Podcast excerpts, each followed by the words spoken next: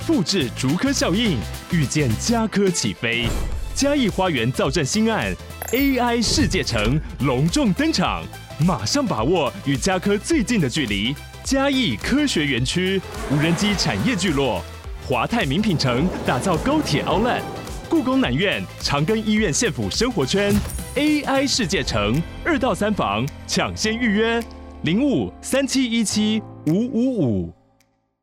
本期节目与药师健生活合作播出。那么药健一年一度的双十一大活动又来了。那诚如以往哦，每年双十一活动十一月十五号之前哦，都是全馆保健品最优惠的时刻哦。除了有这个全馆单件七九折之外呢，还有双十一限定优惠的七九折组合。那此外最猛的哦，只要在档期十一月十五前下单买就抽哦，这个特斯拉 Model Y 跟 iPhone 十五 Pro 五台。满万的话，还有五倍的抽奖机会，真的是不得了。而且此外呢，满三千还有送维生素 C 的发泡錠。那所以我觉得利用这个档期，不管你是要补货鱼油啊、B 群啊、维生素 D、益生菌、叶黄素等等哦，都可以利用这个档期下单。那除了原本的折扣呢，再加上我的折扣码 Bluepick 可以再打九折。我会把相关资讯放在底下哈，这个资讯栏供大家参考。大家这个特斯拉跟 iPhone 抽起来。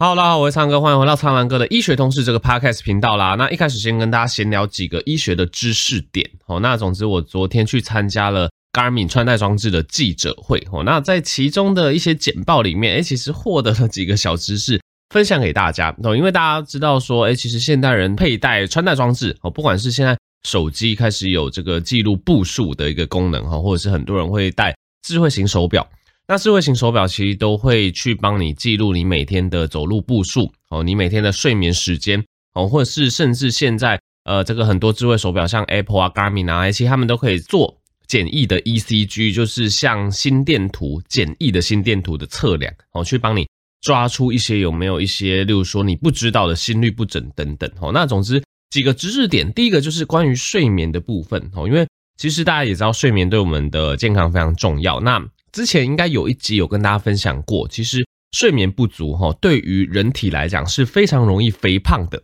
当然，它有几个机转去可以分析哈，例如说你越晚睡哦，越晚睡，那当然你醒着的时间越长哦，你可能过了十一点、十二点，你这个晚餐都消化过了，你自然而然可能会开始想要吃宵夜哦。所以通常越晚睡的人，他吃宵夜的可能性是越大的。那当然吃宵夜，你整体摄取的热量就会上升嘛。所以这是第一个机制。那再来，越晚睡的人，诶，如果他整体睡眠的状况不够哦，其实会影响到他的内分泌跟他的抗压程度，所以你也会发现说，诶，越晚睡的人，诶，他如果说睡越少，诶，像这个精神压力比较大，那精神压力比较大，你也知道说，诶，我们其实常会靠吃东西来舒压哦，所以这也是另外一个为什么晚睡可能会造成肥胖的原因。那我觉得第三点也非常重要，就是说，如果你晚睡的话，然后你睡眠时数又不够哈，睡眠品质不好，因为其实轮班啊或晚睡常常会影响睡眠品质，因为跟我们的这个内分泌有关系。因为我们常常讲说，哎，其实我们人体的褪黑激素，嗯，可能过了晚上十点十一点，哎，就会开始分泌了哦，可能在凌晨两三点达到高峰等等哦。但是假设你这个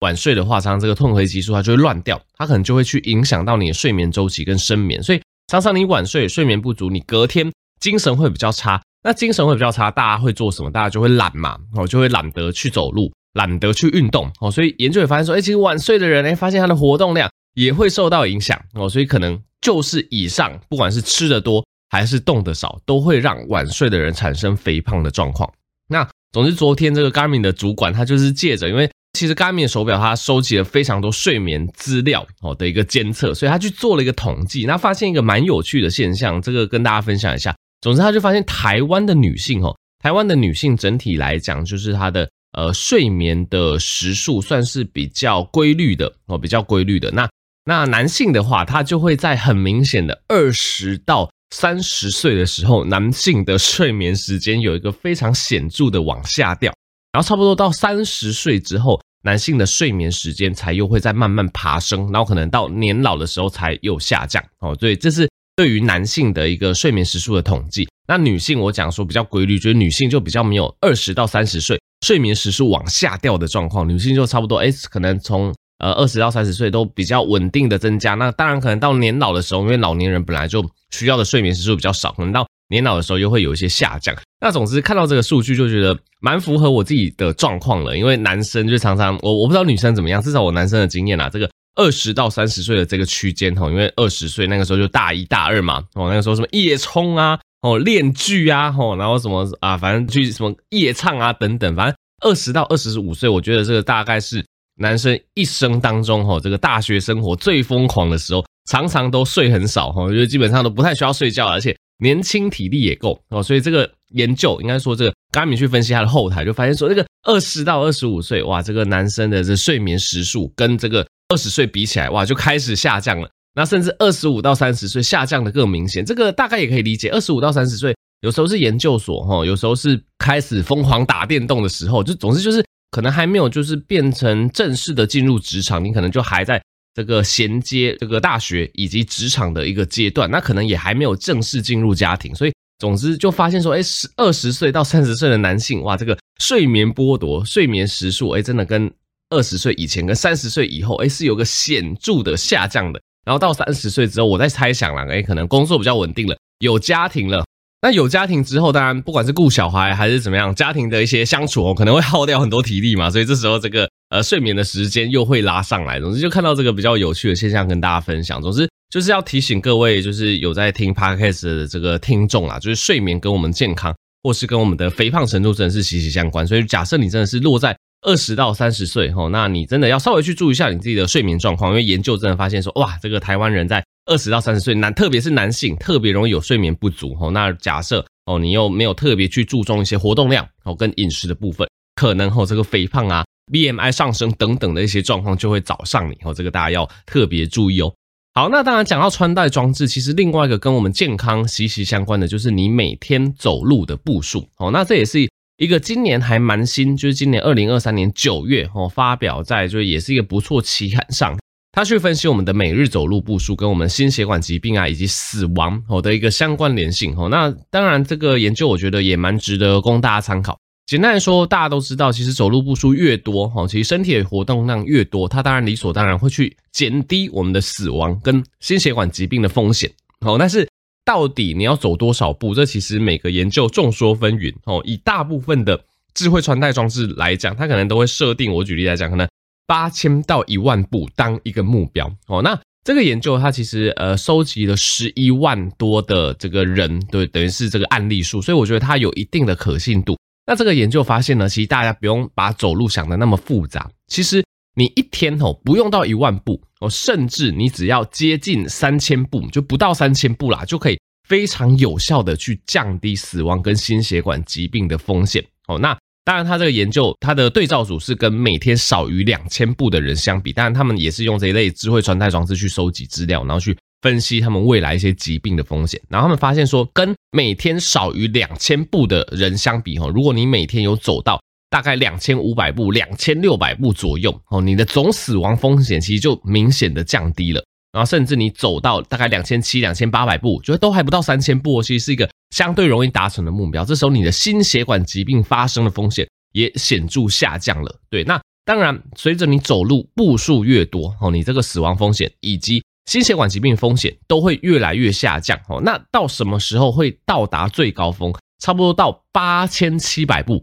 八 对，就八十七很好记。八千七百步的时候，可以最明显的降低你的死亡风险。那大概到七千一百步的时候，可以最明显的降低心血管疾病的发生风险。总之，大家就大概记得说，其实你走路步数，你不用给自己太高的要求，说什么哇，每天一定要一万步、两万步，其实不用想那么多，其实有走就对了。走到这个两千五到三千步，就可以非常有效的降低死亡跟心血管疾病发生率哦。那走到七千到八千步，大概这个呃降低死亡率跟降低心血管疾病的风险就可以达到最高峰。所以如果你要设一个目标，我觉得你就可以设大概七千到八千步左右哦。如果你每天走路步数可以到七千到八千步，那我觉得在健康促进上哦就有一个非常好的效果。而且除了走路步数之外，这个你自己可以控制嘛。还有一点可以控制，就是走路的速度哦。因为这个研究也发现说，诶，如果你，譬如说，我们都抓一样的步数好了，譬如说都抓七千步好了。如果你从这个慢慢的走，从低速率哈，从低速率的走路速度提升到中速率哈，就稍微加速哈，稍微让自己喘一些些，心血管就是这个心跳跳的速度稍微再快一些些，那你总体的死亡风险可以再多降低百分之三十三哦，其实很多哦。那如果你直接提升到高步数的话，那怎可以再降低三十八 percent 哦。所以简单来讲，我会建议大家说，每天你走路的步数可以抓七千到八千步当一个目标哦。那当然，如果你平常没有走路习惯，你就从先从这个慢的走路的一个速度开始。那如果你开始习惯了，你也觉得诶不会那么喘了，你慢慢的加快速度，一样每天七千到八千步当个目标，但是从低速度提升到中速度，再提升到高速度，可以的话再变慢跑。总之这些都会。一步一步的去降低你的死亡跟心血管疾病发生的一个机会，这样子。所以我看到这个研究，那又结合到，就是其实现在越来越多人有穿戴智慧型装置，或者是你也不用智慧型装置，其实你现在有手机，很多的手机其实像呃，对我现在换了 Apple 手机嘛，我觉得 Apple 手机它对于步数的计算就算蛮精确的哈，跟我戴智慧型手表比起来，它其实它们的数值是相近的。所以我觉得其实你本身有手机，它也可以去帮你记录你每天走路的步数哈，尽量。射带这个七千到八千步为标准，我觉得这是目前医学实证上最能够对这个健康促进的一个步数，供大家参考。好的，那我们刚刚讲完这个智慧穿戴装置，它可以帮我们侦测我们的睡眠，再来是我们走路的步数，我觉得这两个都是非常好用的一个指标。那第三个哈，跟大家想要提的就是心率哦，心率的部分，其实心率的率哈有两个率哈，我不知道大家有没有仔细注意到这个差别。这个我在我们医学生的时候，我还一度觉得。有点难分辨，后来觉得很简单啦。总之，一个心率的率是速率的率哦，速率的率，这怎么讲？有点像草率的那个率吗？是这样吗？反正就是速率的率。所谓的心率，如果是这个率的话，它单纯就是指你每分钟心跳多少。哦，正常的人大概每分钟心跳呃六十到九十五哦，我觉得都算正常啦。当然你压力比较大，运动完后这个静止的心率都可能会偏快这样子。那另外一个率就是这个律动，法律的律，心率哦，所以这个。心率它所代表的意思就比较广了，它除了有代表这个每分钟跳几下，它还代表了这个心电图的一个波形。哦，你的心脏是这个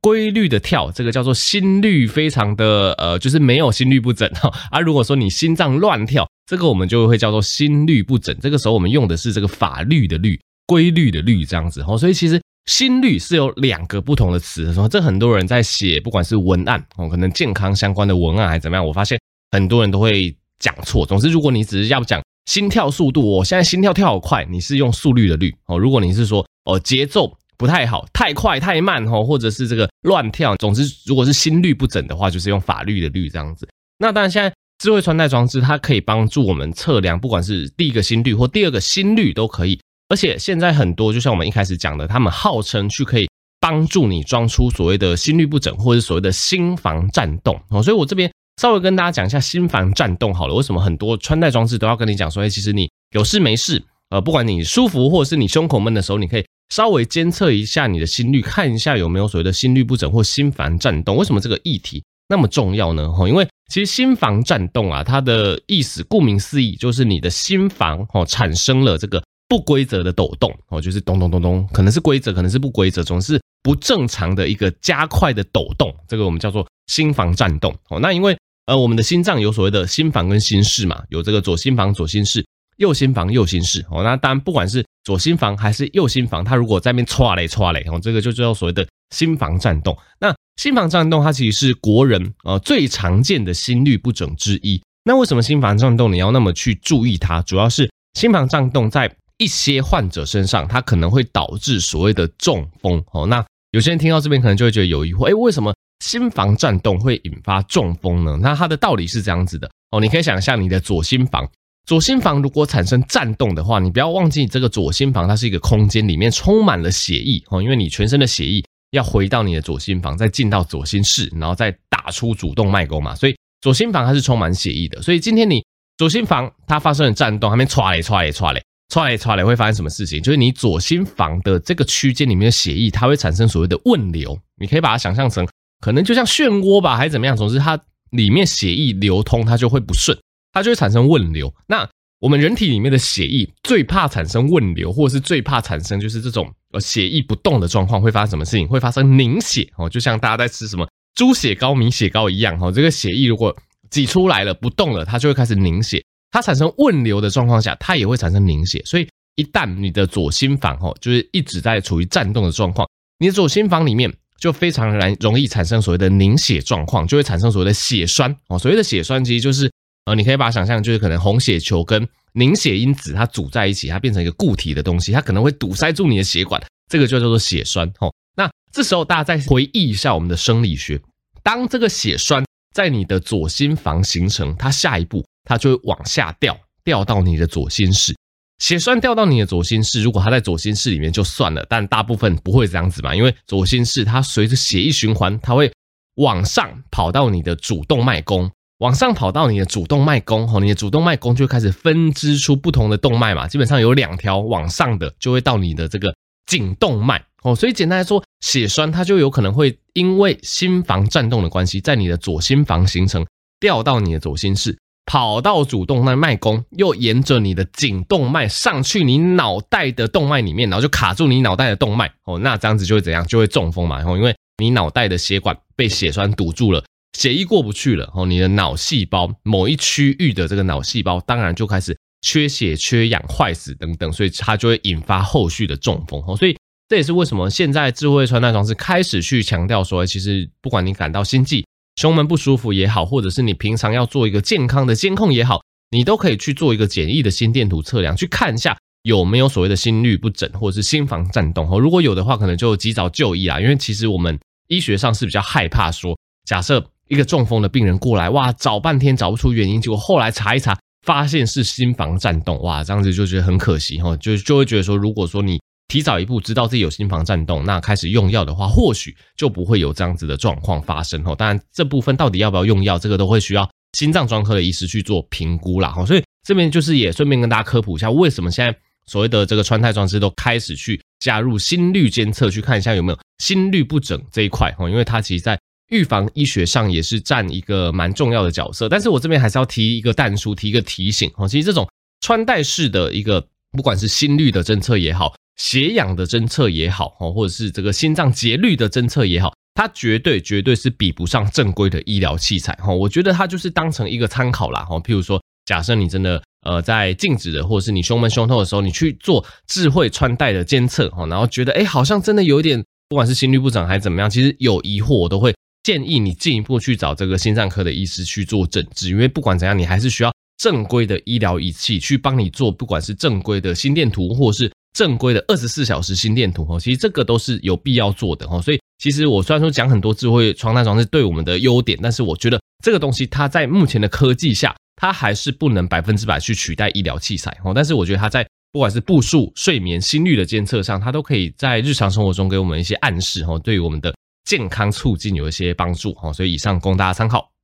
OK，那今天最后一个议题，稍微跟大家聊一下所谓的椎间盘突出哈，因为椎间盘突出，我觉得也是现代人非常呃重要的一个问题，特别容易发生在老人家哈，甚至如果说 BMI 有稍微过重的人，都是相对危险的一个因子哈。为什么？因为你可以想象，呃，其实大部分椎间盘突出都发生在腰椎的部分哈，因为其实腰椎是我们人体它算是承重最大的脊椎哈，因为很明显那个腰椎你要。承受整个上半身的重量哦，所以假设一个人他过重哦，他的腰椎哦，这个骨骼跟这个椎间盘，椎间盘就是这个腰椎跟腰椎中间的一个缓冲的一个嗯一个软组织吧，大家可以这样子理解哦。所以有这个 cushion，有这个这个软垫的功能哦，让我们这个走跑跳的时候，其实我们身体是有一个缓冲性的哦。那当一个人过重哦，或者是他姿势不良，其实他的腰椎长久下来就会承受过大的压力。所以，如果这个腰椎长久下来，这个需要承受过大的压力，就可能会产生所谓的椎间盘突出。哈，这个里面这个呃，算是这个缓冲垫的物质，就可能会往外跑。那椎间盘突出它为什么会产生症状呢？主要是因为它会去压迫到附近的神经。哈，因为你不要忘记，我们这个脊椎附近哈都有很多神经通过去支配你的感觉，去支配你的运动。哦，所以当腰椎发现椎间盘突出，可能就会造成。局部的这个肌肉紧绷，局部的神经受到压迫，那可能就会产生所谓的下背痛哦，甚至这个压迫在比较厉害的话，你可能会觉得这个臀部后方的肌肉紧绷、肌肉痛哦，甚至会一路往下延伸到你的大腿后侧、小腿后侧都在痛哦，这个就是所谓的这个椎间盘突出，它可能会压迫神经、压迫肌肉造成的一个表现。那我这边引用双和医院神经外科林甘敏副院长的说法，其实，呃，简单来说，百分之八十以上的椎间盘问题其实不需要开刀哦，因为可以采取所谓的保守治疗。其实我们跟大家讲，其实椎间盘突出它可能会压迫神经，压迫到肌肉，当然大部分状况不严重。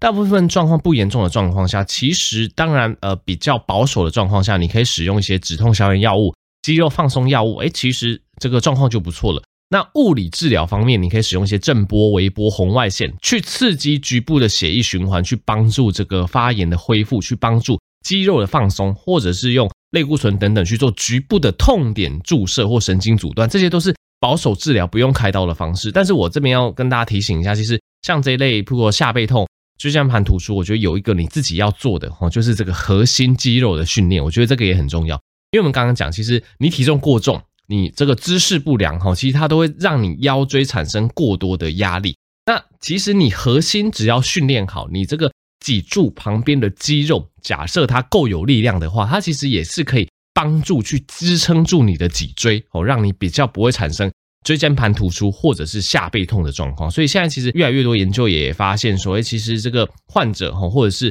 假设还没有发生椎间盘突出的人，他他其实有去注重他的核心训练，我去注重他这个脊椎旁边两侧肌肉的这个稳固性，呃，其实相对来讲，对于下背痛的缓解也是非常有帮助的。哦，所以简单来说，如果是比较轻微的，你可以靠一些，比如说运动方面去加强你的肌肉，包括一些止痛消炎。局部注射或是一些震波、微波，这些都可以帮忙。但是呢，还是有比较少部分的人，他的椎间盘突出会需要手术治疗哦。例如说，这个椎间盘已经产生严重的神经压迫，造成什么症状呢？造成肢体已经无力了哦，你的大腿、你的小腿已经无力了。哇，这很严重，这代表说哇，那个压迫的状况很厉害，可能长久拖下去会造成肌肉的萎缩，这个要注意哦。已经造成疼痛难耐了。甚至吼更严重的人，他压迫神经去影响到他的大小便功能失禁哦，这个就要特别注意哦。这些状况可能就要考虑进行手术。那当然，椎间盘手术的一个理解也非常好理解啦。基本上，它的一个手术的选择是越简单越好。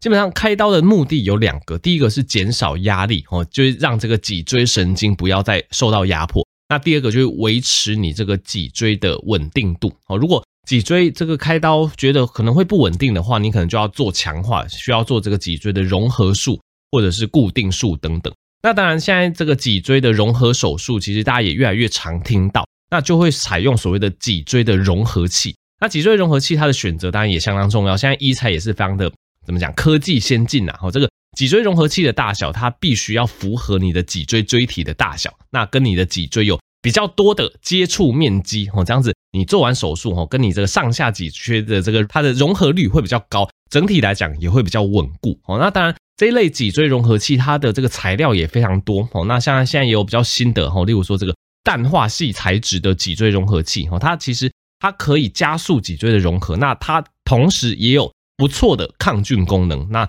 使用之后也比较不会产生的一些感染的并发症啊。总之。稍微跟大家提一下这个椎间盘突出的症状啊、治疗啊，跟可能的这个手术方式。那我觉得怎么讲？如果说你呃一个人想要预防椎间盘突出或者是下背痛，我真的觉得体重控制跟运动很重要哦，因为体重控制它可以去减少你下背的压力，运动哦，特别是核心方面的训练，可以去加强你脊椎附近的支撑哦，所以这两个应该算是最好的预防方式。那如果说真的发生了，其实还是可以考虑去做一些核心。去稳固你的脊椎，那采用保守治疗，比如说止痛等等的一些方式。那如果真的比较严重，才会进到开刀哈。所以以上这个议题的分享供大家参考。